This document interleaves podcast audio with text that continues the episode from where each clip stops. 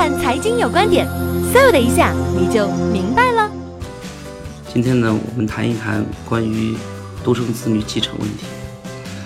现在呢，因之前的计划生育政策，形成了大量的独生子女。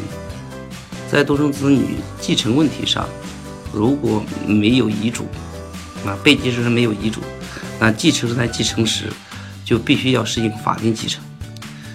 这里的法定继承呢，我们要根据我国的继承法，法定继承的顺序分为：第一，第一顺位继承人是父母、子女和配偶；第二顺位继承人呢是祖父母、外祖父母。孙子女、外孙子女以及兄弟姐妹。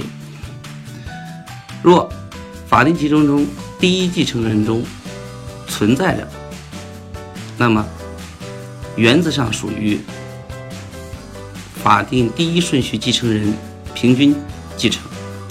如果第一顺位继承人不存在，那么就是第二顺位继承人平均继承。当然了，这里也要考虑到这个在法定继承人中。